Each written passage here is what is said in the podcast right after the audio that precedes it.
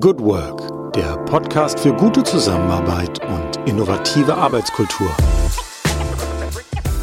Herzlich willkommen im Podcast Good Work, dem Podcast für gute Zusammenarbeit und für zukunftsfähige Arbeitskultur.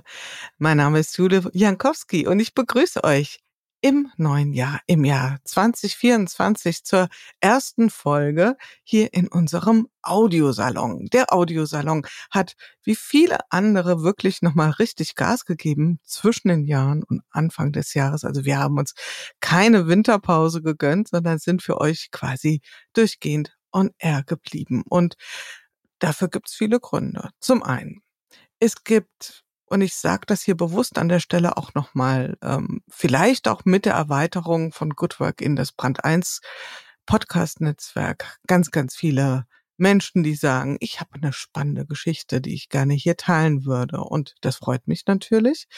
Ähm, ich kann nicht in jedem Fall Ja sagen. Und es gibt auch ganz viele spannende Menschen, die jetzt gerade Bücher geschrieben haben, mit ihren Geschichten an die Oberfläche tauchen.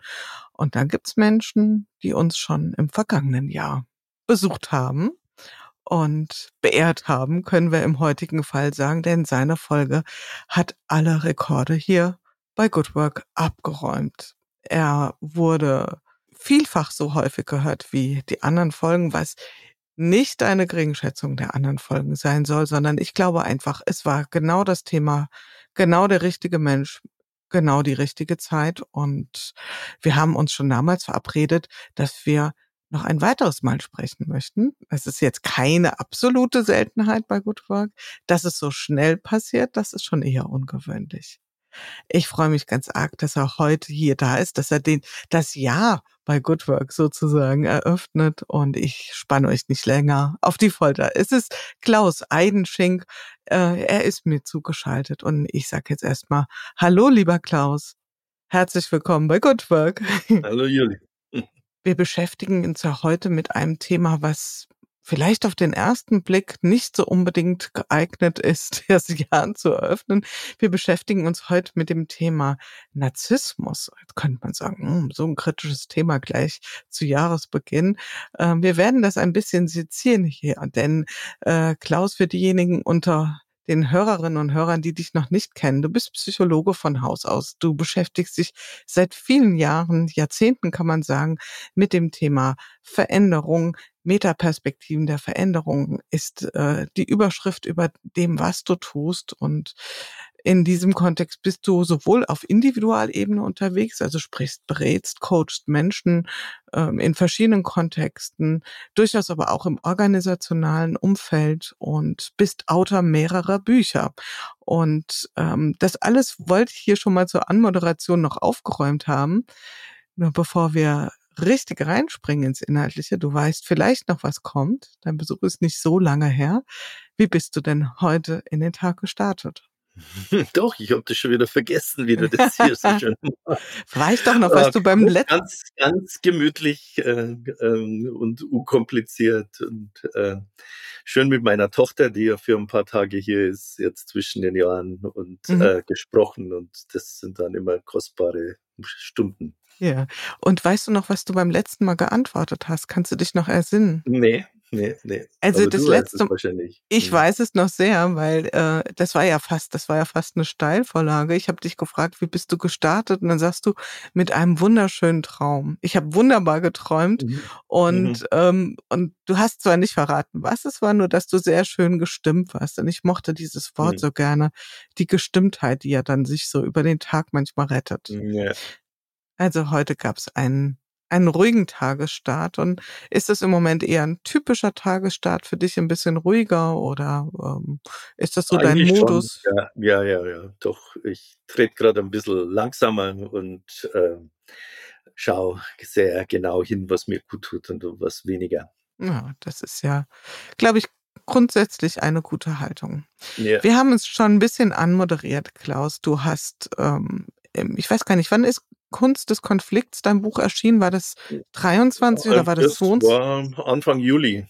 Ja, also dann bist du ja wirklich bienenfleißig, denn es gibt schon wieder einen neuen Eidenschink ähm, und der trägt den, ähm, ja, ich sag mal mindestens genauso ähm, aufmerksamkeitsstarken Titel äh, wie die Kunst des Konflikts, nämlich es gibt keine Narzissten. Das musst du uns, glaube ich, erklären, lieber Klaus, denn äh, wenn ich jetzt mal so durch die Medien, die sozialen Medien gehe, dann würde ich sagen, ist das eins der Top-Wörter, äh, die sehr schnell im Mund geführt werden. Auch so im persönlichen Austausch fällt das Wort hier und da mal. Man hört das sehr schnell, diese Etikettierung. Haben wir uns alle geirrt, Klaus? Gibt's das gar nicht? Ist das ein Mythos? Nein, es geht jetzt an der Stelle gar nicht um den Inhalt, sondern um die Form. Ja, also ähm, und ich bin da gewissermaßen früh sensibilisiert worden äh, äh im Hinblick auf diese Art äh, ungünstig Psychologie zu betreiben, weil einer meiner wichtigsten Lehrer äh, meinen Aufsatz geschrieben hat, der da heißt, äh, Etiketten sind für Flaschen, nicht für Menschen. Und äh, darauf bezieht sich das, es gibt keine Narzissten, so als ob jemand gewissermaßen mit diesem Etikett zum Rot- oder Weißwein wird und äh, und nichts anderes mehr ist, als irgendwelche Erlebens- oder Verhaltenszüge zu präsentieren, ähm, die mit äh, narzisstischen Mustern irgendwie zu tun haben. Also allein die Reduktion von Menschen auf, auf ein bestimmtes, jetzt nenne ich es mal Merkmal, was ich auch schon problematisch finde, ist, glaube ich, im Grunde eine sehr ungünstige Form, mhm. äh, äh, äh Psychologie zu nutzen oder psychologisches Wissen oder psychologische Zusammenhänge, ähm, weil durch die Etikettierung ja nichts besser wird. Äh, äh, also weder hat man dadurch wirklich was vom anderen verstanden, noch erleichtert es äh, den Kontakt. Im Gegenteil, äh, wenn ich das jemandem zuschreibe, ähm, dann äh, wird es eher schwieriger, ins Gespräch oder in die Begegnung zu kommen. Oder ich selber äh, glaube, einen Grund zu haben, jemanden abwerten zu können oder mich zurückziehen zu können ohne Schuldgefühle oder was auch immer. Ähm, also es hat eigentlich nur negative Auswirkungen, die, diese Etikettiererei, ob man dann jemand als Sadisten oder zwanghaft oder äh, als, als Depressiven aber selbst als Alkoholiker oder irgendwie sowas bezeichnet oder eben als Narzissten, ähm, das ist dann austauschbar. Und äh, das ist schon ein Motiv für mich gewesen, dieses Buch zu schreiben, um darauf aufmerksam zu machen, äh, welche Art von Psychologie funktional und hilfreich ist fürs soziale Zusammenleben oder auch für die Verständnis der eigenen Person und welche nicht. Hm, okay, das äh, erinnert mich auch wieder so ein bisschen an das Thema im Konflikt. Da haben wir ja auch über die Funktionen des Konflikts gesprochen. Genau. Gleichzeitig, ich, ich, äh, ich kann da total mitgehen, was du sagst. Und gleichzeitig beobachte ich eine unglaubliche Lust daran bei den Menschen, diese Etiketten allenthalben aufzukleben. Und speziell das Etikett Narzisst ist unwahrscheinlich populär. Wie erklärst du dir da diese Sehnsucht? Oder vielleicht ist es auch eine Fehlwahrnehmung meinerseits. Ich habe den Eindruck, nee, nee, ja, die teile Wahrnehmung. Ich, das teile ich und ich weiß auch gar nicht, ob das jetzt, also da können wir schon auch drüber reden, ob das jetzt eine Sehnsucht oder ein, ein Bedürfnis oder ein Wunsch von denen äh, ist, die dieses Wort benutzen. Ich glaube, äh, im Gesellschaftlichen spielt sich einfach auch ein bestimmtes Wortwahl, eine bestimmte Semantik dann ein, wo die sich äh, die viele Leute dann dranhängen oder sie halt mit benutzen. Ich glaube, es gibt einfach einen ganz realen äh, Hintergrund dazu, nämlich dass diese Art, wie ich es heute jetzt nenne, äh, von narzisstischer Not tatsächlich sehr zugenommen hat in den letzten 30 Jahren oder 40, so dass die Phänomene, die Anlass geben, ähm, äh, irgendwie äh, Beschreibungen anzufertigen oder eben Etiketten zu kleben, tatsächlich häufig sind, ähm, weil äh, eben auch markante Figuren des öffentlichen Bereichs ähm, viel mehr eben solche Züge tragen als früher. Ja, früher waren ja, was weiß ich, wer fällt mir denn jetzt ein? Also nehmen wir ja mal so jemand wie den Herbert Wehner oder irgendwie sowas, diesen langjährigen SPD-Fraktionsvorsitzenden. Das waren ja oft mürrische, eher depressive, äh, würde ich jetzt mal sagen, ähm, aber eben durchaus geistreich und kompetente Leute, die sich jetzt aber nicht so geeignet haben, ähm, damit reihenweise die Leute gesagt haben, ja, so möchte ich auch werden. ja, äh, also die sich jetzt auch nicht so unbedingt nur als Vorbild geeignet, äh, äh ge, äh, äh, geeignet haben. Und, äh, und das ist jetzt halt anders. Äh, wer heute in den Medien irgendwie reüssiert, egal in welcher Rolle, ähm, ist gut geschminkt, ähm, gepudert, äh, äh setzt wohlfeile Worte und äh, geht vorher noch zum Botox spritzen, damit er äh, faltenfrei in die Kamera äh, gucken kann. Äh, so.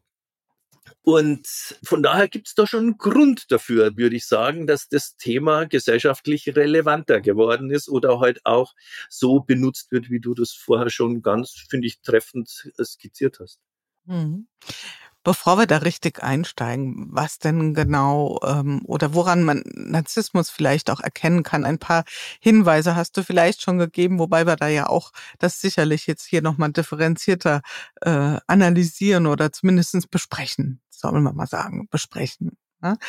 Äh, du hast ein Schlagwort gebracht oder ein Wort, eine Begrifflichkeit, die du eingeführt hast und äh, der ich gerne mal ein bisschen so auf den Zahn fühlen würde, nämlich die narzisstischen Nöte. Also sozusagen als ein Alternativkonzept zum Thema des Narzissten. Ja, also so wie du es beschrieben hast, könnte man ja der Versuchung ähm, erliegen, Narzissmus als eine Identität irgendwie, als ein Wesensmerkmal ähm, zu begreifen.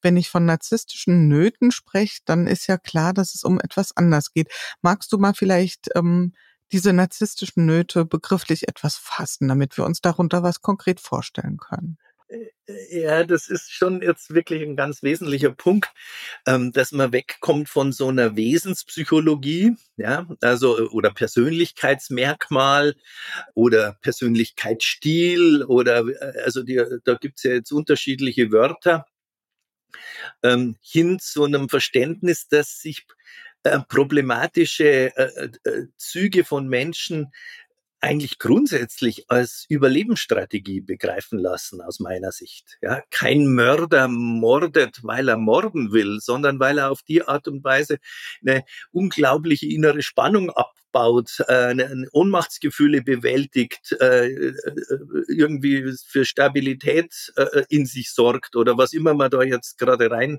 fantasieren kann. Ähm, und so ist es für alle problematischen Verhaltensweisen. Ja, sie sind, sie waren irgendwann mal nützlich oder hilfreich oder notwendig, um äh, seelisch zu überleben. Und das gilt für narzisstische Nöte in ganz, ganz besonderem Ausmaß so. Und es hängt schon viel damit zusammen, dass wir eben zunehmend in, jetzt in, der, in dem Zeitraum, den ich überblicke, also jetzt sage ich es mal bewusst 40 Jahre, so Ende Studium bis jetzt, ähm, dass wenn ich mir angucke, sozusagen, wie Eltern äh, mit ihren Kindern umgehen, beziehungsweise genauer gesagt, welche Bedeutung die Kinder für ihre Eltern haben, dann, jetzt mache ich es mal bewusst äh, äh, holzschnittartig. Ja, früher kamen, weil ich bin am Bauerndorf groß geworden, da kamen halt die Kinder auf die Welt wie die Ferkel auch oder die Katzen. Die kamen halt einfach. Ja, äh, im katholischen Bayern war Empfängnisverhütung noch nicht so wirklich äh, etabliert ähm, und äh, äh, so kamen die Kinder und wurden halt irgendwie groß. Sie waren nicht Sinn und Zweck des Lebens. Sie waren nicht nicht Ergebnis von künstlicher Befruchtung. Das mag, ich will das gar nicht schlecht reden, aber ähm, die, die Bedeutung, die Kinder äh, haben von klein auf für die psychische Stabilität der Eltern und für den Lebenssinn der Eltern, das hat halt sich extrem verändert.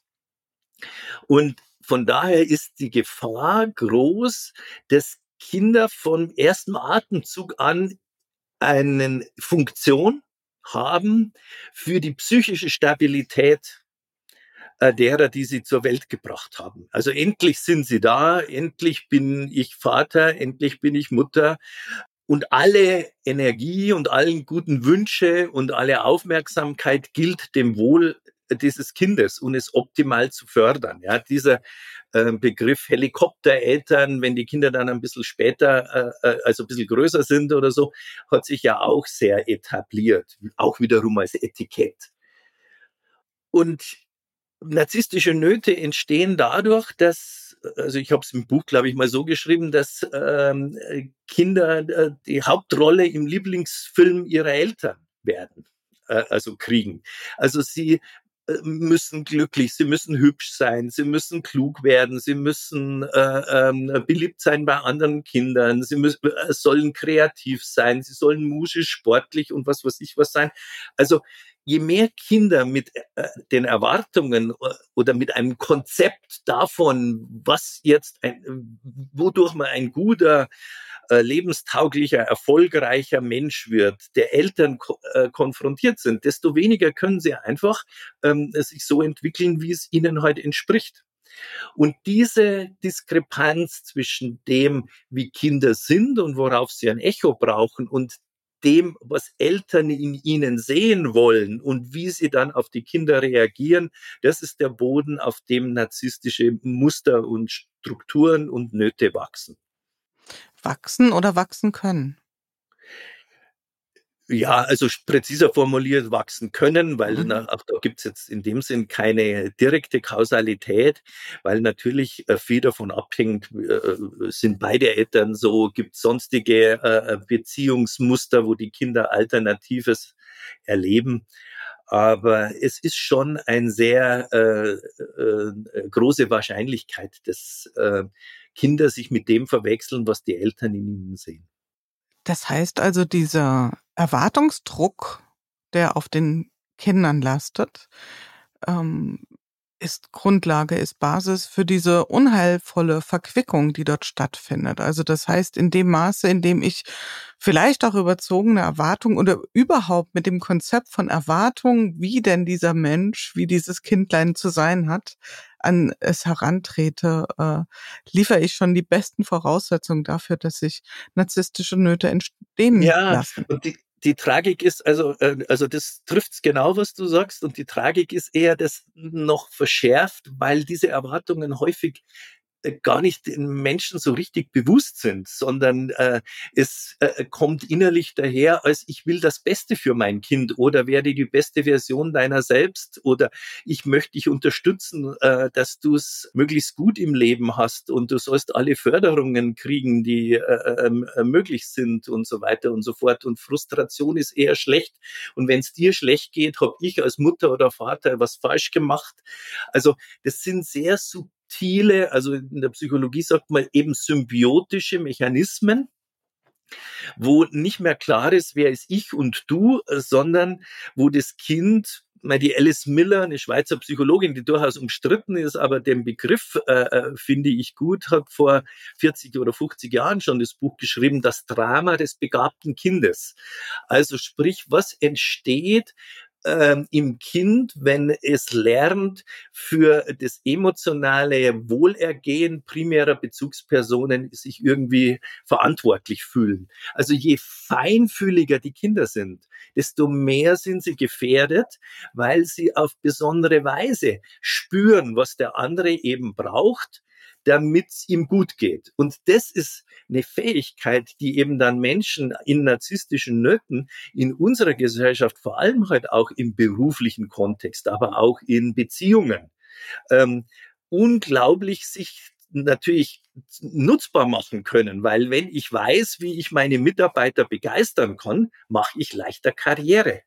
Wenn ich weiß, wie ich einen Mann oder eine Frau, was ich sagen muss, damit der oder diejenige, die denkt, es wäre jetzt der Märchenprinz oder die Prinzessin in mein Leben getreten, ähm, dann habe ich im Kontext der erotischen Konkurrenz meine Vorteile.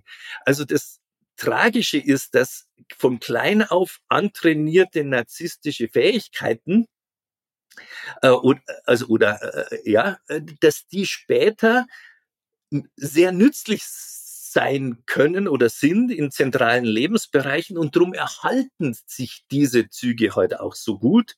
Und drum gelten Menschen, die so eine Notverarbeitung dann in ihrem Leben praktizieren, ähm, also die wahnsinnig gut posen können. Es gibt ja Menschen, die schauen auf jedem Foto also einfach super aus. Also ganz anders als ich jetzt zugegebenermaßen. Ja.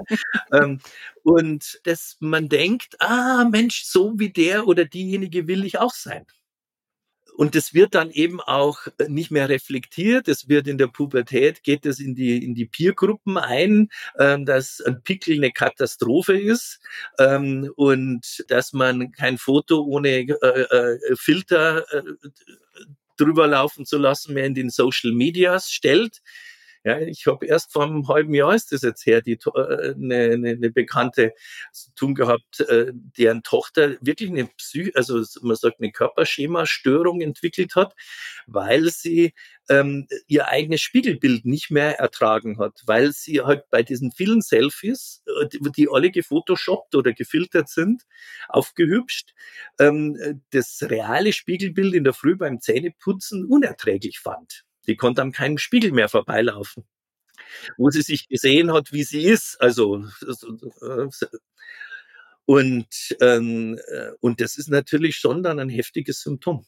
Das ist ein heftiges Symptom und das, was du schilderst, ist ja wirklich, und deswegen äh, mag ich äh, die Beschreibung auch tatsächlich eine seelische Not. Ja, und ich glaube, was ähm, ich das Buch gelesen und ähm, was mich daran so gefesselt hat, ist vor allen Dingen auch die, der Perspektivwechsel, dass wir mit dieser Zuschreibung, mit dieser Etikettierung des Narzissten ja immer nur die, die, den Blickwinkel einnehmen, wie können wir bestmöglich damit umgehen oder vielleicht sogar das vermeiden ähm, und auch mit einer Schuldzuweisung arbeiten und nicht so sehr in Rechnung stellen, dass der Mensch selbst, der dieses Verhalten ja zeigt, auch in einer Not ist. Und äh, da kommen wir gleich nochmal hin. Nur ich würde ganz gerne noch mal ein bisschen einhaken, denn das, was du beschrieben hast, was du schilderst, das sind ja Strategien, das sind ja ähm, Coping-Mechanismen und im Kern, was du sagst, ich kann mich besonders gut in andere reinversetzen, würden wir ja landläufig als Empathie bezeichnen. Ist da schon so, wirst du da schon hellhörig oder wo ist so der schmale Grat zwischen der Empathie auf der einen Seite und einer vielleicht überbordenden Justierung ausrichten an den Bedürfnissen der anderen? Ja, jetzt sind wir wieder bei dem Wort Funktion. Mhm. Ja. Ähm, gegen Empathie, äh, also mir das Erschließen der Innenwelt des anderen und, und versuchen, ein Gefühl dafür zu entwickeln, wie der andere die Welt wahrnimmt oder die Situation oder sowas. Da ist ja überhaupt nichts dagegen zu sagen. Da gibt's jetzt auch ein nicht ein zu viel oder irgendwie so, sondern die Frage ist, welche Funktion hat das? Also dient die Empathie dazu, äh, in eine, in eine Bezogenheit, in Kontakt miteinander zu kommen oder dient die Empathie dazu, äh, unerwünschte Verhaltensweisen beim anderen unwahrscheinlicher zu machen und erwünschte Verhaltensweisen wahrscheinlicher, also das, was man landläufig Manipulation nennt. Also geht's wirklich um das Wir, um das Miteinander oder geht's um mich? Also nutze ich meine Empathie für mich äh, um einfühlsam dazustehen. Oder nutze ich die Empathie, ähm, um äh, den anderen zu verstehen? Und ist es balanciert oder ausgeglichen im Sinn davon, dass ich in ähnlichen Umfang ähm, auch dann äh, von mir äh, etwas preisgebe oder mich einfühlbar mache. Ja? Also wann immer das auch sehr einseitig ist, kann man zum Beispiel hellhörig werden ähm, oder äh, vorsichtig sein, jedenfalls in normalen Beziehungen. Ja? Also in, jetzt nicht im beratenden oder therapeutischen. Ähm, da ist es ja Teil des Settings, ja? wenn der Therapeut sich empathisch äh, für die Nöte des Klienten, äh, für seine Schlaflosigkeit oder Sexualität interessiert und dann mit einer Gegenfrage und äh, äh zu rechnen hat und der Klient fragt, und wie steht's denn mit Ihrer Sexualität? Ähm, dann würde man sagen, hm, äh, da wechselt das Gespräch äh, dann äh, auf, einen, auf eine freundschaftliche Ebene oder sowas. Ja, aber wenn in Freundschaften das so einseitig ist, dann äh, muss man genau hingucken, welche Funktion hat das weil das ist ja ein Teil dessen, was dann ja gerade jetzt auch unter dem Label toxische Beziehung, ähm, wo äh, gerade halt auch äh, Frauen insbesondere dann auf Männer, die diese narzisstisch äh, äh, funktionalisierte Empathie dazu nutzen, den Frauen das Gefühl zu geben, da ist endlich mal ein Mann, der auch äh, versteht, was vom Innenleben und der mir das Gefühl gibt, äh, mich irgendwie lesen zu können. Und das fühlt sich so gut an, damit, dass man die manipulativen äh, Effekte, die das hat und die Einseitigkeit äh, hat, dann dem wenig Gewicht beimisst und die Problematik darin nicht mehr sieht. Das heißt also, den narzisstischen Dynamiken ähm, hast du quasi keine, keine Absage erteilt, sondern erkennst die an, ähm, möchtest da gerne nur einen anderen Blick drauf äh, so ist lenken. Genau. Ja. Nein, das wäre ja absurd. Also, das, also, das sehen wir ja einfach. Mhm. Ähm, äh, äh, ganz im Gegenteil. Aber wenn man Einfluss auf etwas kriegen möchte, was man falsch findet, dann nutzt es nichts, es zu bewerten. Das ist der sicherste Weg, keinen Einfluss mehr drauf zu kriegen. ähm, und drum äh, äh, werbe ich dafür, gerade wenn man leidet oder äh, gelitten hat ähm, oder Menschen kennt, die sehr viel andere schädigen oder leiden lassen, ist es ja wichtig, einen Weg zu finden, darauf Einfluss zu nehmen, außer zu sagen, du Narzisst und dann, was ist dann, was ist dann besser? Mhm.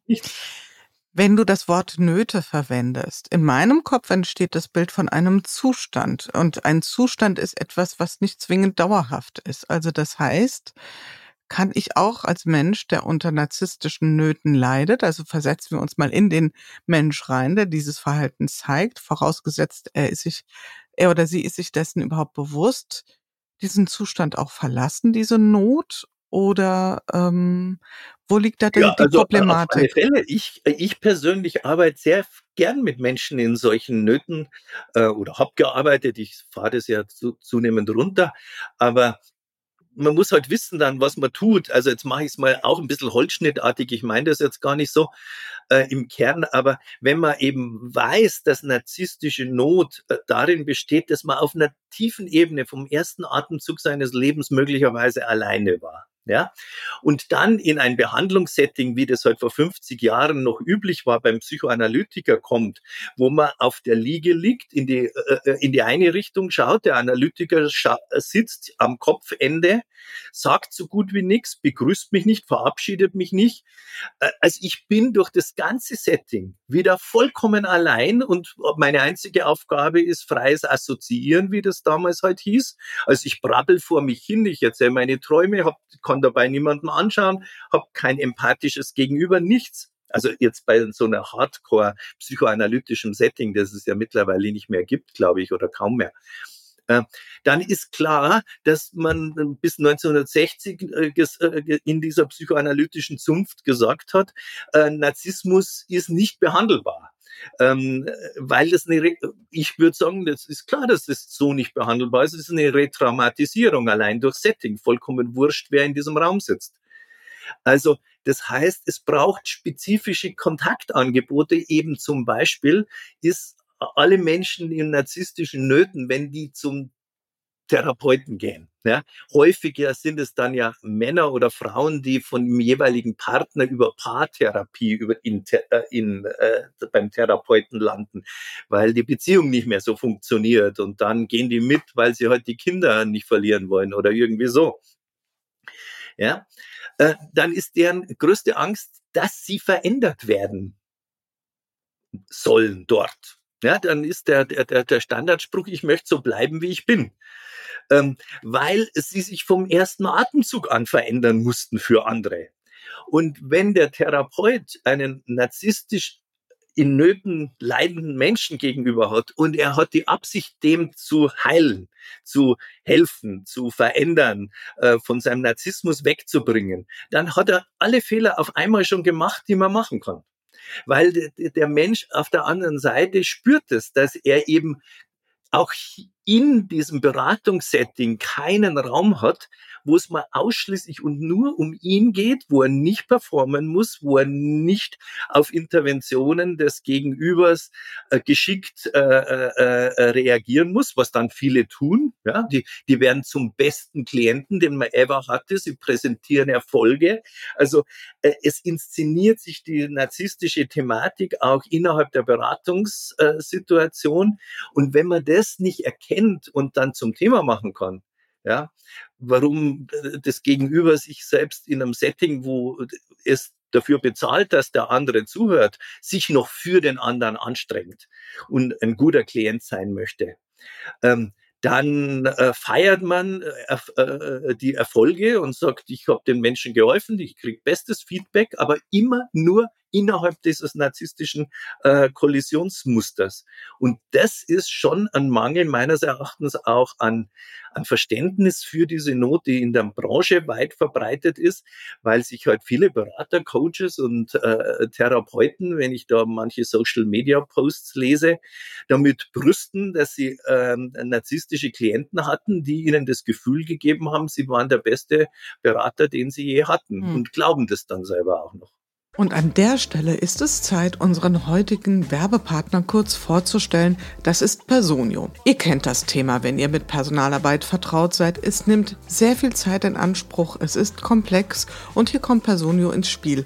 Denn die ganzheitliche HR-Plattform kümmert sich genau um sämtliche Personalprozesse, Dinge wie Personalverwaltung, Entwicklung, Lohnabrechnung, Recruiting, gestaltet sie einfach transparent und gebt euch damit Zeit für die Dinge, die wirklich im Mittelpunkt stehen sollten, nämlich die Mitarbeitenden. Personio richtet sich speziell an mittelständische oder auch kleinere Unternehmen, hat Kunden wie Teufel, Statista, About You und gerade hat das Unternehmen eine große HR-Studie rausgebracht. Ich pack mal ein paar Fakten auf den Tisch. Ich weiß, das interessiert euch. Fast zwei Drittel der HR-ManagerInnen, die befragt wurden, sagen, dass sie vor lauter Verwaltungsaufgaben nicht mehr die Zeit finden für wirklich strategische Arbeit. Ja, und da gibt's hier wirklich gerade viel zu tun. Ich denke an so Themen wie Fachkräftemangel. Wir reden auch hier viel von Remote-Arbeit, von hybriden Arbeitswelten. Und bei dem Stichwort machen sich tatsächlich 70 Prozent der Befragten Sorgen, wie man das am besten gestalten könnte. In Zukunft, so die Aussage der Befragten, wird die Bedeutung der Personalabteilung noch steigen. Also es ist höchste Zeit, sich diesen strategischen Herausforderungen zu stellen. Vielleicht steht ihr mit eurem Unternehmen gerade an der Stelle, eure Personalprozesse einmal näher unter die Lupe zu nehmen, dann wird es höchste Zeit, sich mit Personio vertraut zu machen. Ihr findet den Link direkt in den Show Notes unter personio.de slash goodwork, goodwork klein und zusammengeschrieben, habt ihr direkten Zugang zu Personio und vor allen Dingen auch zu der HR-Studie. Die könnt ihr euch dort kostenfrei herunterladen. Da sind wir auch nochmal so ein Spannungsfeld. Ich, äh, ich sag ja oft in, hier im Podcast, ich mache mir nochmal einen Knoten ins Taschentuch. Wir kommen nochmal auf das Thema Wirksamkeit auch, ja, und inwieweit das vielleicht auch eine Narzissmusfalle auf der anderen Seite sein kann. Ähm, ich würde gerne nochmal noch ein bisschen tiefer tauchen. Was fühlt der Mensch in seiner narzisstischen Not? Also du hast es schon umschrieben. Ist er einsam? Was ist das, was, was empfinde ich, wenn ich in narzisstischer Not bin? Ja, das ist eine ganz gute und aber auch zum Beantworten vertragte Frage, Jule, weil ähm, was man empfinden kann, hängt natürlich von seiner Selbstwahrnehmungsfähigkeit ab. Und die Einsamkeit ist dann eine Empfindung, die, jetzt sage ich es mal, später kommt. Ja, wenn Menschen sich einlassen, die narzisstisch leiden, auf sich oder auf die eigene Selbstempfindung, dann äh, fühlen sie in der Regel erstmal Leere, also nichts. Keine, also wenn sie sich einsam fühlen, dann ist es schon ein Fortschritt. Sondern wenn man die Menschen fragt, erzählen äh, Sie mir doch mal, was macht Sie so aus? Was, äh, was sind Sie für ein Mensch? Äh, erzählen Sie einfach mal zehn Minuten. Hm? So. Und dann kriegt man bei Menschen in narzisstischer Not nur äh, äh, zu hören, was sie alles tun. was sie alles erreicht haben. Also am besten ist es karikiert in diesem berühmten, schon, ich glaube jetzt 15 Jahre alten Sparkassen-Werbespot, mein Haus, mein Boot, äh, ähm, äh, keine Ahnung, meine Frau äh, oder irgendwie sowas, damals noch sehr sexistisch. Also sie definieren sich über Äußeres, über Handlungen, über Erreichtes, über soziale Rollen.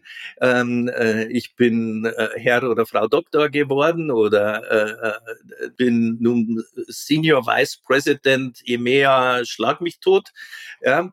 Aber sie erzählen nicht, ah, ich bin ein sehr feinfühliger Mensch, ich bin still oder ich kann einfach äh, gerne und gut auch von mir erzählen, ich kann andere Menschen, also so, also sprich, sie reden nicht von Eigenarten, die ihnen bleiben, auch wenn sie krank im Bett liegen und gerade halt nicht den Halbmarathon unter hm. äh, ihrer äh, äh, Pace-Zeit dann laufen oder was auch immer.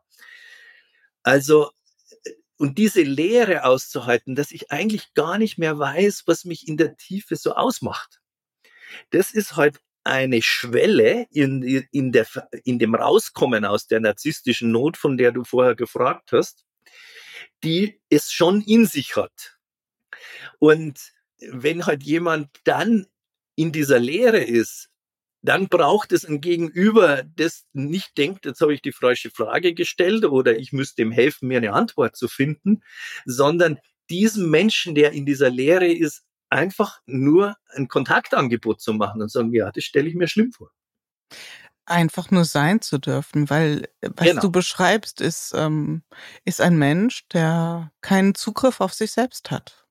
Oder ja, jetzt wir reden oder ich jetzt jedenfalls immer doch halt sehr schwarz-weiß gerade, einfach weil das für so einen Podcast finde ich mehr Orientierung gibt. Natürlich sind es Grautöne und und ähm, äh, Continua zwischen gar nicht und ein bisschen oder irgendwie sowas.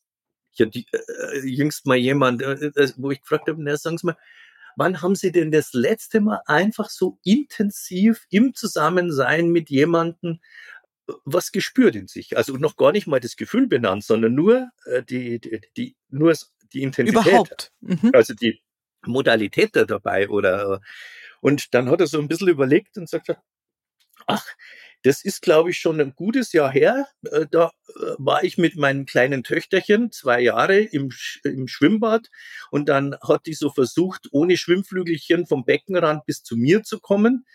Und als sie dann bei mir war und ihre Ärmchen dann um mich, um meinen Hals geschlungen hat, da hatte ich das Gefühl, die Welt ist schön und ich bin in Ordnung. Ja, also das sind dann so Sondermomente, im Übrigen nicht unhäufig dann mit den Kindern, äh, mit den eigenen, wo man sowas wie Rührung oder berührt sein vielleicht besser ähm, empfindet, wo man das Gefühl hat, man kriegt Zuwendung einfach fürs Dasein und nicht, weil man was tut. Und dieses Gefühl, sozusagen für andere Menschen ein Attraktor zu sein, also, also interessant, ähm, wo die sich drauf beziehen, einfach dadurch, dass man ist, wer man ist, das ist gewissermaßen äh, der, der, der, die Ausgangstür aus der narzisstischen Not. Und damit äh, räumst du ja auch nochmal vielleicht mit so einer, vielleicht herrschte die auch nur bei mir vorgängigen Vorstellung von Narzissmus auf, dass es sehr viel um Grandiositätsvermutung geht. Das ist ja nur ein Aspekt. Was du jetzt eher beschreibst, ist ja dieses, eigentlich eine innere Leere, die man versucht zu füllen, indem man sich nach dem Außen steuert, dass man sich versucht, genau. bestmöglich anzupassen, sich wohlfeil zu präsentieren, ja. sich darzustellen und nicht eine zutiefst in sich ruhende, wirkliche Grandiositätsvermutung. Und ähm, wie ist das jetzt? Du hast das Stichwort Kind gebracht und wir kommen natürlich, liebe Hörerinnen, liebe Hörer, wir kommen noch auf die Unternehmen, keine Sorge. Wir reden äh, da auch noch drüber, nur bleiben noch mal einen ganz kleinen Moment da. Jetzt bin ich jemand, der von diesen Nöten geplagt ist. Gelingt es mir, wenn ich selbst Kinder habe, nicht in die gleiche Falle zu tappen? Also mit anderen Worten, ist das äh, schicksalslos schon ähm, bestimmt für die Kinder von Menschen in narzisstischen Nöten? Produziert das sich wieder selbst? Ja, das hat schon einen hohen Reproduktionswahrscheinlichkeit. Ja. Äh, äh, dann ein bisschen, bisschen anders, weil wenn Menschen jetzt selber schon ausgeprägt in solchen narzisstischen Nöten sind, dann äh, gibt schon auch die Variante, dass sie letztlich die Kinder emotional vollkommen verhungern lassen, weil sie ihnen im Sinn von formaler Elternschaft zwar alles geben, was sie brauchen, aber emotional nichts zur Verfügung stellen.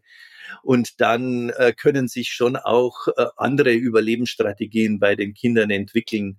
Die werden dann äh, eher äh, hyperaktiv oder depressiv, eins von beiden. Oder äh, also solch, äh, solche Entwicklungen gibt's dann, ähm, gibt's dann schon auch. Hm. Kann man sich ja vorstellen, ja, dass also, weil wie du das eben so beschrieben hast, diese erstmal vermeintliche Wohlfühlzone, in der man sich befindet, wenn man mit jemand äh, in Interaktion ist, der von narzisstischen Nöten getrieben äh, sich pseudo, äh, ich sage jetzt mal pseudo-empathisch zeigt oder einem das Gefühl erstmal suggeriert, dass man verstanden wird. Und wenn man so plötzlich merkt, dieses schale Gefühl, es ist gar nicht um meiner Willen, sondern es ist um seiner oder ihrer Willen, äh, dieses ähm, sich Verzweckte in den anderen rein äh, zu fühlen, das muss ja auch, äh, sagen wir mal, traurige Spuren bei den Kindern hinterlassen. Und Jetzt machen wir mal den Shift, ein bisschen harter Cut, aber ich äh, habe es ja schon anmoderiert und von daher springen wir mal in den unternehmerischen Kontext. Jetzt haben wir so jemand, du hast auch eine Person geschildert und ich glaube auch, äh, ich glaube, die Menschen werden trotzdem sehr gern das Buch noch lesen.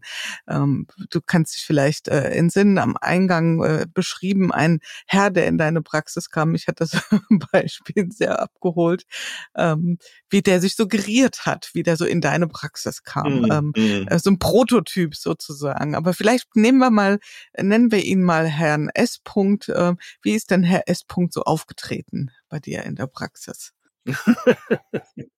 Jetzt weiß ich gar nicht, ob ich mich auf selbe Beispiel beziehe, aber äh, ähm, äh, du meinst der, äh, der da sehr ansprüchlich sozusagen. Genau, genau, genau. Ja, also äh, ich gehe mal äh, ein bisschen weg von dem Beispiel oder äh, also es gibt ja Menschen, die grundsätzlich sich sozusagen ähm, berechtigt fühlen äh, oder berechtigter fühlen als andere. Ob der mhm. jetzt zu, wie in dem Fall zu mir in die Praxis kommt und glaubt, er, er kommt auch in ein Café, wo er also dann ein Cappuccino mit Hafermilch irgendwie ähm, äh, kriegen kann und nicht zum Coach kommt. Ähm, oder beim äh, Italiener ausflippt, äh, beim italienischen Lokal ausflippt, weil sein Stammplatz besetzt ist oder ähm, beim Skifahren sich an der Seite vorbeidrängelt oder auf der Startspur bei der Autofahrt. Also es gibt ja viele Menschen, die glauben, sie haben Sonderrechte. Ja? Und da kann man immer auch äh, hellhörig werden, ja? wenn, ähm, wenn Menschen glauben, äh, dass sie ähm, irgendwelche Verdienste oder Eigenarten haben, die, ähm, äh, die, die sie qualifiziert, mehr an Ressourcen, mehr an äh, Mühen anderer Menschen in Anspruch nehmen zu dürfen, als eben äh, der Rest gewissermaßen. Ja. Mhm. In dem Fall war es halt, ich pack das Beispiel trotzdem nochmal auf den Tisch, weil du hast das so schön beschrieben in dem Buch, dass da also ein Herr kam und es spielt an der Stelle überhaupt keine Rolle, ob es Mann oder Frau ist. Und der dann auch so sagte, ich hoffe, oder sie wurde mir als der Beste empfohlen und ich gehe grundsätzlich nur zu den Besten. Ja, ja und das mhm. ist ja, das ist ja so eine, so, also so eine fast schon doppelbeint, weil das ist ja auf der einen Seite ähm, eine Anspruchshaltung, ja, ach so, das steht mir zu, für mich nur das Beste und gleichzeitig mhm. aber auch eine wahnsinnige Charmoffensive in deine Richtung. Ja, also das ist ja so ein so ein Gerangel um Eitelkeiten ähm, und äh, du hast dann, glaube ich, auch geschrieben, ist es ihm gelungen, in zwei Minuten mir komplett unsympathisch zu sein und mhm. ähm, jetzt, wir, wir haben alle Fantasien von solchen Menschen und wir kennen auch sowas, also, oder wir wollen ja nicht sagen Menschen, wir wollen sagen von solchen Verhaltensweisen, sagen wir es mal so. Und ähm, gibt es jetzt, wir wollten ja über Unternehmenskontexte sprechen, gibt es Konstellationen in Unternehmen, die vielleicht auch Kulturen, die äh, solches Verhalten nahezu fördern oder hervorbringen können? Hm, ja, erstmal Unternehmen per se sind ein soziales Gebilde, die äh, narzisstische Nöte eher anziehen. Ja, weil Unternehmen bestehen intern wie extern einfach auch aus der Notwendigkeit, Bühnen zu besetzen. Also äh, ich muss eine, eine Entscheidung dem, äh, den äh, Investoren nicht nur mitteilen, ich muss sie verkaufen. Ich muss ein Produkt nicht nur dem Kunden auf den Tisch legen, ich muss es verkaufen. Ich muss eine Reorganisation oder eine Stelle als HRler nicht nur äh, verkünden, ich muss sie schmackhaft machen. Also Unternehmen sind auf äh, auf Motivation, auf Überzeugung, auf Make-up, auf Aufhübschung äh, von Gewöhnlichkeit ausgelegt. Ja? Es ist genauso ein Auto wie jedes andere Auto auch, aber es kriegt heute ein Make-up, indem es eine bestimmte Markenlabel kriegt und so weiter und so fort. Und von daher sind Unternehmen extrem scharf drauf, Menschen an den entsprechenden Stellen zu haben, die diese Bühnentauglichkeit haben. Und das können Narzissten besser als Menschen, die sich schämen können, die äh, Selbstzweifel haben und sagen, na, ist es wirklich so genial, äh, was ich da tue? Die äh, denen bewusst ist, dass den Vorschlag, den sie machen, nicht nur auf ihrem eigenen Mist gewachsen ist, sondern dass da ein ganzes Team und so weiter dahinter steckt. Ja, damit haben Menschen in narzisstischen Nöten überhaupt kein Thema. Die können sich fremde Federn auf den Hut stecken. Die äh, sind schambefreit. Also ich, wenn einen halben Tag so leben würde wie Trump, ich würde ja vor Scham äh, äh, sozusagen mit Stelzen unterm Teppich laufen können. Das äh, geht bei dem irgendwie. Also weil, weil, weil er halt zu diesen Empfindungen gar nicht fähig ist. Und ich habe jetzt bewusst so ein Beispiel, das sich jetzt so totgelaufen hat, eigentlich, dass man es schon gar nicht mehr heranziehen darf, gewählt, weil in milderer Form ist es halt in Unternehmen äh, äh, einfach ein Wettbewerbsvorteil, wenn ich nicht äh, äh, auf andere Rücksicht nehmen muss, wenn ich ohne Selbstzweifel bin, dann komme ich überzeugend darüber und so weiter und so fort. Also so gesehen hat es noch gar nicht so viel äh, damit zu tun, dass was falsch läuft, sondern das ist das soziale äh, System Unternehmen per se. Dadurch, dass Unternehmen aber heute noch mal mehr als früher in einem e-, Wettbewerb stehen, wo man dann gewinnen muss, ja, und so eine Gewinnermentalität an den Tag legen äh, äh, muss. Ja, auch das ist etwas, was Menschen in narzisstischen Nöten eigen ist. Die äh, können, äh, die wollen immer gewinnen. Ja, die äh, arbeiten 16 Stunden Tag am, am Niederringen der Konkurrenz und dann ja, trainieren sie von neun bis um elf mit Stirnlampe im dunklen Wald für den Halbmarathon ähm, oder für den Triathlon, um da auch zu gewinnen und so weiter und so fort. Nur ist Gewinnen kein Bedürfnis, ähm, sondern Gewinnen hat eine soziale Funktion in vielen Feldern. Da müsste man jetzt ausgiebiger drüber sprechen. Aber dort, wo das äh, wichtig scheint, ja, also äh, gerade auch in unserem Wirtschaftssystem, sind Menschen mit narzisstischen Nöten bevorteilt. Und jetzt kann man das verstärken, dadurch, dass man eben grundsätzlich Verlierer eher blamet und die Gewinner befördert, dadurch, dass man so Seilschaften erlaubt, wo sich die Menschen wechselseitig dann die, äh, die Coupons zuschustern und so weiter und so fort. Also es gibt dann einfach schon ein paar Eigenarten im Unternehmen, wo das dann zusätzlich noch ähm, gefördert wird und ähm, und da kann man natürlich ein Stück dann gegensteuern, wenn man möchte.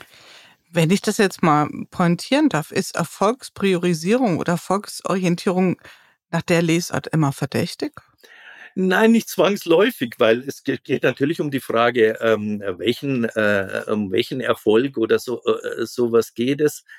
Aber wenn er, ich sag's mal so, es ist wie äh, eine, äh, das etwas Dysfunktionales, kann man immer leicht auch am Verlust von Freiheit erkennen. Also wenn der Erfolg sein muss, ja, wenn es eine Katastrophe ist, wenn ich mal verliere oder nachgebe, wenn ich innerlich davon abhängig bin wenn der Erfolg ausbleibt und ich nicht mehr schlafen kann und so weiter und so fort, dann sollte man achtsam werden. Also äh, das ist eigentlich, wenn man das Kriterium anlegt, wo bin ich unfrei in meinem Leben, wo muss etwas sein, damit es mir gut geht oder wo darf etwas nicht geschehen, weil es mir sonst schlecht geht, kommt man immer seinen dysfunktionalen seelischen Mustern auf die Spur. Wir wechseln ja jetzt gerade bewusst auch so ein bisschen die Ebenen zwischen einer der, der seelischen, der psychologischen Sichtweise und der Sichtweise auf das soziale System. Und du hast da sehr schön so nochmal so vier Fälle aufgemacht, unter anderem nämlich das Thema, äh, wird in Freund-Feind-Schemata gedacht in einem Unternehmen, mhm. ja, als Kulturkennzeichen gibt es sowas wie ein, ähm, eine Idealisierung, also opfert man die Realität dem Ideal. Das, glaube ich, war so das zweite Merkmal Merkmal mhm. einer, einer, eines Systems, einer Kultur, die äh, narzisstische Nöte sehr stark befördert oder vielleicht sogar incentiviert. Man schont die Entscheider und dann, was du eben jetzt hier schon ein bisschen ausgeführt hast, nämlich dieses eher Fokussieren auf das Gewinnen und das Abstrafen von Verlieren. Ich würde weil wir könnten ja Stunden über diese vier Felder allein reden. Ich würde ganz gern mir mal dieses zweite Thema rauspicken, nämlich man opfert die Realität dem Ideal. Weil könnte mir vorstellen, dass viele so diese Fantasie haben, na ja, also dieses narzisstische Verhalten, das sieht man ja vor allen Dingen mal so im Top-Management und in Entscheidergremien. Vielleicht ist es so, vielleicht nicht, vielleicht ist es aber auch kein Privileg nur von Entscheidern und Entscheiderinnen. Was ist denn mit dem ganzen Thema idealistische Unternehmen, purpose-getriebene Unternehmen? Ähm, wie spielt das mit so einem, naja, sagen wir doch eher mal, narzisstisch notorientierten Verhalten? Gibt es da einen Zusammenhang oder sagst du, pff, naja, da genau der so Zusammenhang oder? ist der sozusagen, den du jetzt auch schon benannt hast, dass wenn ich in narzisstischer Not bin, also äh, sprich wenig Orientierung an mir selbst habe, dann braucht es dafür Ersatzfunktionen. Und eine Ersatzfunktion ist, wenn ich den Sinn in mir nicht wahrnehmen kann, dann suche ich einen Sinn im Außen. Und wenn ich dann ein Unternehmen habe, das mir halt äh, mit seinem Produkt, mit seiner Dienstleistung, mit seiner Existenz irgendwie Sinn verspricht, dann wird es natürlich attraktiv. Oder ich da äh, mir Material liefert, um meine Sinnnöte dort hinein zu projizieren. Ja, das hat sich sehr verändert. Früher wenn man so äh, äh, Menschen, die auf der Art in Not waren, die sind dann, jetzt sage ich mal, entweder zur Caritas gegangen oder zu Greenpeace äh, oder zu Ärzte ohne Grenzen. Also haben eher helfende Berufe irgendwie äh, äh, angenommen. Oder so Rettergeschichten wurden also dann Großbrandbekämpfer oder was auch immer, also was, wo man Sinn drin gesehen hat dass jetzt äh, die Produktion von Babynahrung äh, äh, dann äh, sinnhaft wird, weil sie äh, angeblich ökologisch ist oder auch wirklich, äh, war dann so eine Übergangsphase. Und jetzt ist ja sozusagen äh, die Idee, dass so gut wie jede Arbeit irgendwie äh, äh wie der Leib Christi äh, sozusagen mich äh, mit göttlicher Gnade erfüllen kann. Ja? Und das äh, ist natürlich eine Suggestion, die Erwartungen weckt im Sinn eines idealen Lebens, also nach dem Motto, Leben besteht darin, nur Sinnvolles oder weitgehend Sinnvolles zu tun, wo die Enttäuschung einfach vorprogrammiert ist. Und je höher die Erwartungen, desto größer die Enttäuschungen. Und äh, ich bin gerade schon auch viel in der Startup-Szene unterwegs äh, äh, als, als Berater. Und da kann man das jetzt so langsam entdecken, dass die Leute, die jetzt auch beim dritten, vierten Startup und beim dritten, vierten Gründen ähm, er, erlebt haben, äh, dass das immer irgendwie ganz anders ausgeht, als, sie, als es am Anfang anfängt und dass dann halt irgendwann aus Freundschaften ähm, doch ganz normale Arbeitsbeziehungen werden und man sich dann zum Kotzen findet, weil man nicht das Gleiche will, weil man unterschiedliche Funktionen in der Firma hat und so, dann holt ein die Realität ein. Und diese Art von ähm, Aufladung äh, mit der Idee, unsere Welt könne ideal sein. Also man könne das bedienen, was oder machen, was sein soll, so wie man als Kind gewissermaßen das, das Glück der Eltern äh, äh, hat machen sollen, so soll man jetzt die Welt retten. Das ist gewissermaßen schon etwas, was dann die Nöte deutlich verschärft, weil äh, die, die Menschen sind ja klug und einfühlsam alle und dann sehen die, dass das alles aussichtslos ist und nie so wird und dann ähm, entstehen Gefühle von Ohnmacht und Resignation und Verzweiflung oder Hyperaktivismus und Spaltung und Aggressionsorgien, ähm, die man in den Social Media dann in den entsprechenden Kommentaren dann rauf und runter äh, lesen kann. Und letztlich sind alle in Not, weil jeder das Gefühl hat, die Welt ist nicht so, wie sie sein hat, äh, zu sein hat und man, alle sind Opfer und es gibt keine Täter mehr. Was kann, was muss, was soll von Organisationsseite getan werden, um diesen Dynamiken entgegenzutreten? Weil ein Stück weit ist es ja systemimmanent, wie du eingangs schon gesagt hast. Ein Stück weit sind die Unternehmen ja so gestrickt, ähm, in ihrem Unternehmenszweck, dass sie auf Erfolg aus sind. Und ähm, das Thema Purpose haben wir hier auch schon oft diskutiert. Was gibt es für, für wiederum Coping-Mechanismen? Was, was äh, sollten wir uns da zurechtlegen? Was kann das soziale System tun, um sich da gesund zu halten? Naja, das glaube, das Wichtigste ist erstmal naja, jetzt mal sagen, es, es geht um mehrere. Also das eine in Unternehmen ist ähm, einfach zu erkennen, dass Entscheidungen immer unvollkommen sind. Ja, dass jede Entscheidung unerwünschte Nebenfolgen hat und von daher immer kritisierbar ist. Ähm, und dass es äh, keinen Weg gibt, äh, äh, zu handeln, ohne ähm, sich schuldig zu machen oder äh, etwas zu übersehen, was äh, wichtig gewesen wäre.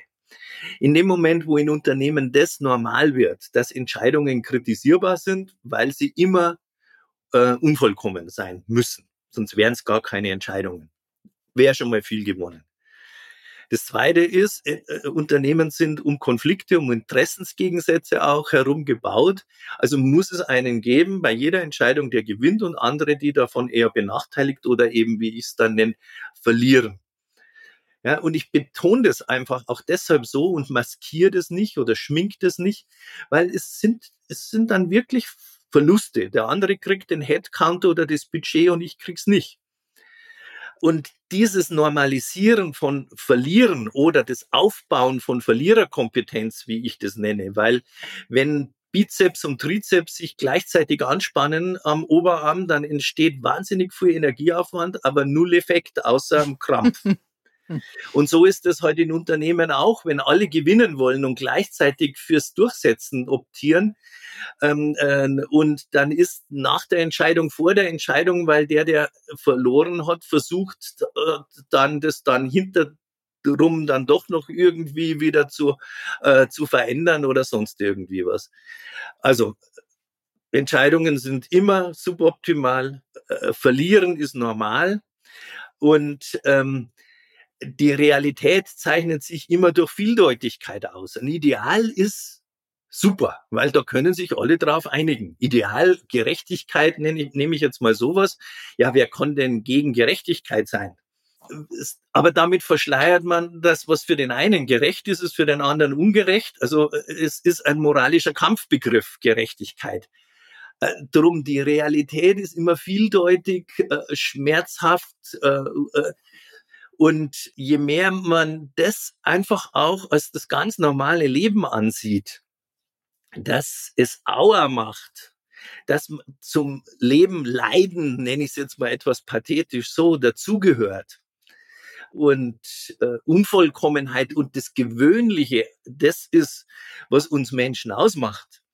Ähm, dann wäre jetzt der dritte Punkt, mit dem auch in Unternehmen äh, einfach geholfen ist, weil gerade wenn ich mit sehr mächtigen Menschen arbeite, äh, kriege ich ja mit, wie äh, die dann in, äh, nachts grübeln und von Schlaflosigkeit geprägt und geplagt sind. Die, wo man denkt, die sind so wissend und wenn man sie im Interview im Heute-Journal sieht, dann gleitet der Verstand wie das warme Messer durch die Butter aller Probleme. So ist es halt einfach. Das ist nicht die Realität. Die Realität ist so, dass man ja immer wieder auch scheitert. Also ich jedenfalls. Wir kommen wieder auf diese eine, also das ist nicht die alleinige, aber eine unter anderem schöne Formel auch zurückleben mit Widersprüchen, ja, mit Gegensätzlichkeiten. Ja. Ähm, das hatten wir auch beim Thema Konflikt schon und ähm, ja, lassen wir das jetzt erstmal so stehen. Und vielleicht noch ein letzter kleiner Ausflug im Thema der Unternehmenskontexte. Und ich glaube, wir könnten hier noch ganz, ganz viel zu ausführen und beleuchten, ist das Thema Feedback. Das äh, ist ja dann ganz sicherlich ein zweischneidiges Schwert. Wir brauchen alle Feedback. Wir sind soziale Wesen. Wir sind auf Rückkopplung, auf Resonanzen angewiesen.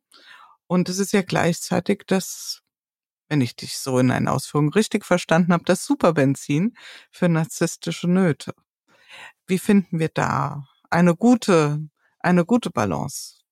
Ja, in Unternehmen äh, wäre eine ganz wichtige Schlussfolgerung daraus, jetzt mache ich es mal kurz oder versuche es zumindestens, ähm, dass man äh, die, die Energie vom Feedback geben auf Feedback nehmen umpolt weil äh, ich hab hier reinweise in den letzten 15 Jahren Leute äh, nach irgendwelchen Mitarbeiterbefragungen oder äh, Audits und sowas, was ich, oder äh, äh, ähm, sitzen gehabt und dann sage ich, na, was ist denn jetzt so Schreckliches rausgekommen, dass die Firma sagt, sie brauchen Coaching, um das Ergebnis zu verarbeiten.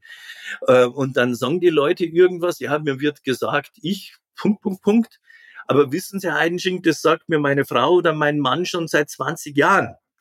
Also das heißt, das, was an Feedback dann ausgesprochen wird, ist ja in der Regel für die Feedback-Empfänger überhaupt nicht neu sondern ähm, äh, das ist etwas, was sie schon immer wissen. Also gerade narzisstisch leidende Menschen wissen dann schon, was die anderen an ihnen dann zum Kotzen finden, um es mal so ganz ungeschminkt zu sagen. Ähm, aber das Problem ist, ähm, sie können es nicht ändern, beziehungsweise der, äh, wenn man das lassen würde, würde man diese Leere spüren, von der wir es vorher hatten. Also das Problem ist die Lösung.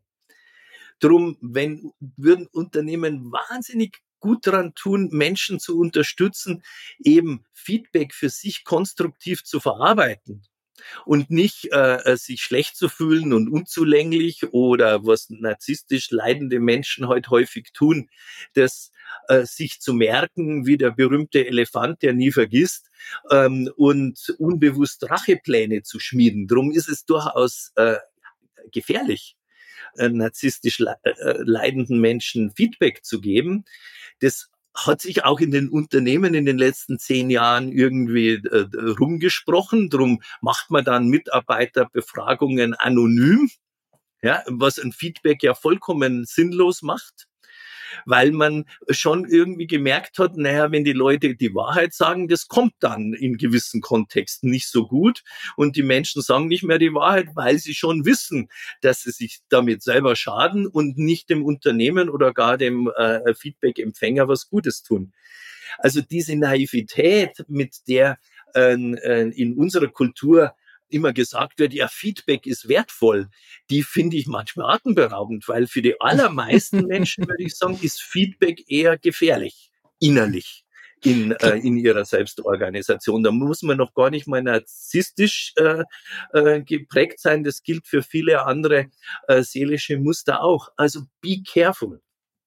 Wir überschätzen uns da wechselseitig auch uns selber gelegentlich, wie gut wir mit sozusagen äh, mit äh, sogenannten kritischen Feedback umgehen können. Genau, ich denke dann auch Eat Your Own Dog Food. Ich habe hier neulich auch seit langem, muss ich mal wieder zugeben, ein, ein, ein nicht gerade schmeichelhaftes Feedback bekommen und ich gebe zu, ich habe da schon auch ein bisschen drauf rumgeknabbert und ja, dann habe ich mich Gott sei Dank, ja. das spricht sehr für Sie.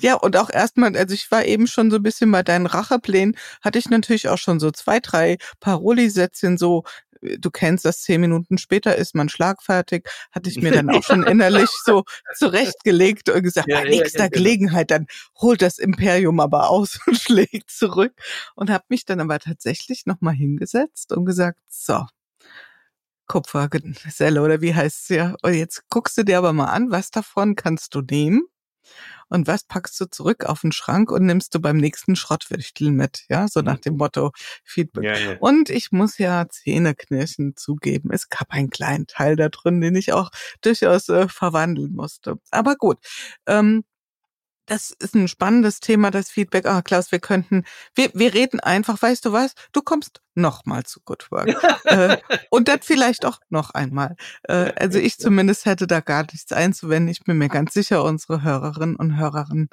Hörer und Hörerinnen, ai, ai, ai, auch nicht ich greife ein letztes Mal auf und dann sollen wir aber auch den Schwenk hinkriegen. Du hattest hier neulich ähm, auf LinkedIn, du hast ja diese wunderschöne Serie, Das Schlechte im Guten. Ich weiß gar nicht, ist die beendet oder gibt's die noch? Nee, das läuft noch. Ja. Das läuft noch, siehst du. Am, am Silvester kommt noch mal wieder und dann vielleicht äh, muss ich mal schauen, wie lange ich es noch mache. Ja. Sehr gut. Ähm, da hatten wir auch äh, das Thema, und ich glaube, da hatte ich auch noch mal ein bisschen was zugeschrieben, die Wirksamkeit. Also, wir hören ja so oft, dass Menschen sagen, also ich möchte wirksam sein. Und natürlich ist selbstwirksam, liebe Leute da draußen, ein tolles Konzept. Und wir alle lechzen danach, äh, Wirksamkeit zu spüren.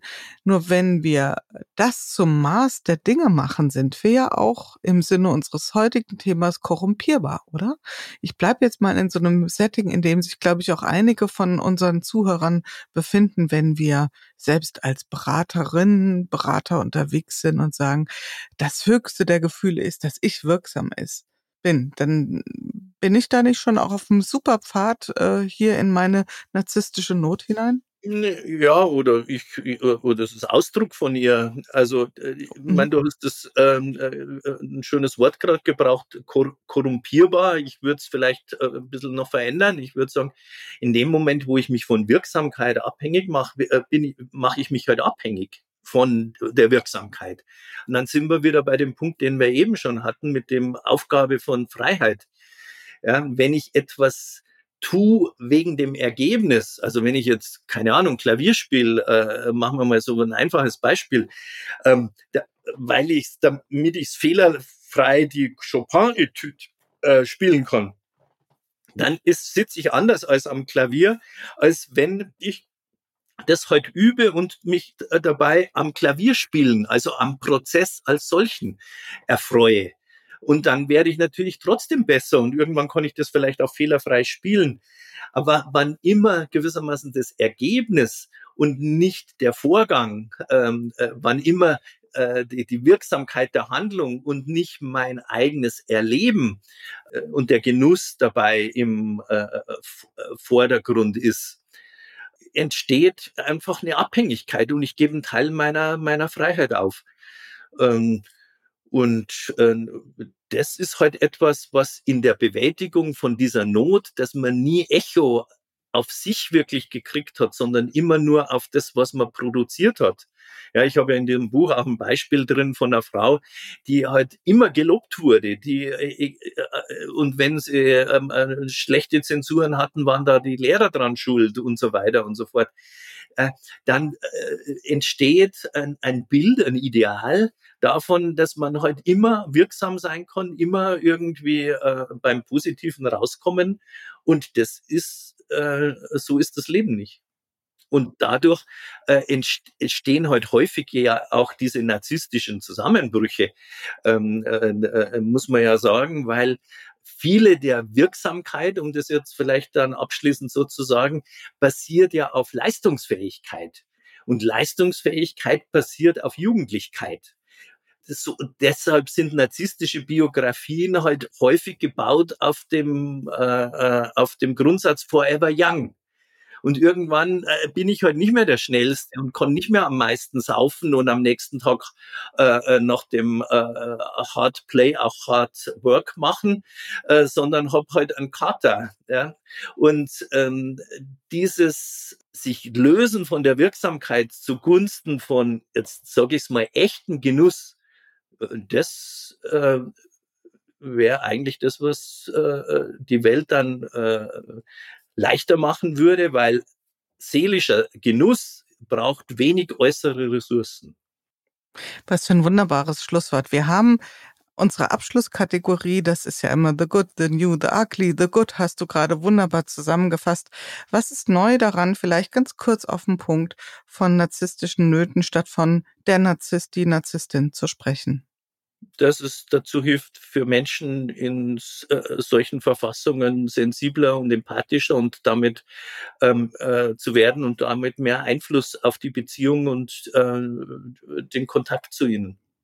Und welches ugly, welches hässliche Teil können wir dann hinter uns lassen, wenn wir so auf das Thema Narzissmus schauen? Dass die anderen schuld sind und wir Opfer. Das ist äh, eine Haltung, die wir uns, glaube ich, gut ins Heft schreiben können. Lieber Klaus, das Jahr 2024, mein persönliches 2024 Credo, äh, rankt um die Themen der Mehrwesentlichkeit. Ich glaube, wir haben da eine sehr gute Sortierung heute schon mal dank deiner klugen Gedanken hinbekommen. Ich danke dir ganz herzlich für den erneuten Besuch und Gerne. du bist jederzeit wieder eingeladen, das weißt du. Und ich bedanke mich für das Gespräch. Gerne. Danke dir für die Einladung, für die, äh, für die wunderbaren, gute Stunde, die wir miteinander hatten. Danke dir. Bis zum nächsten Mal, lieber Klaus. Bis zum nächsten Mal. Ja, das war es wieder im Podcast Good Work in unserem Good Work Salon. Wenn euch die Art der Gespräche gefallen, wenn ihr Freude daran habt, etwas tiefer in die Themen einzutauchen, spannende Geschichten zu hören und Transformationserfahrungen live mitzuerleben, dann schaltet ein, hinterlasst ein Abonnement. Ihr findet den Podcast überall dort, wo man üblicherweise Podcast findet. Das heißt bei Apple, bei Spotify, seit kürzerer Zeit auch bei YouTube. Ich freue mich auf jeden Fall, wenn ihr wieder einschaltet und freue mich auch über Nachrichten auf allen möglichen Kanälen von euch. Und bis dahin, passt gut auf euch auf. Eure Jule Jankowski.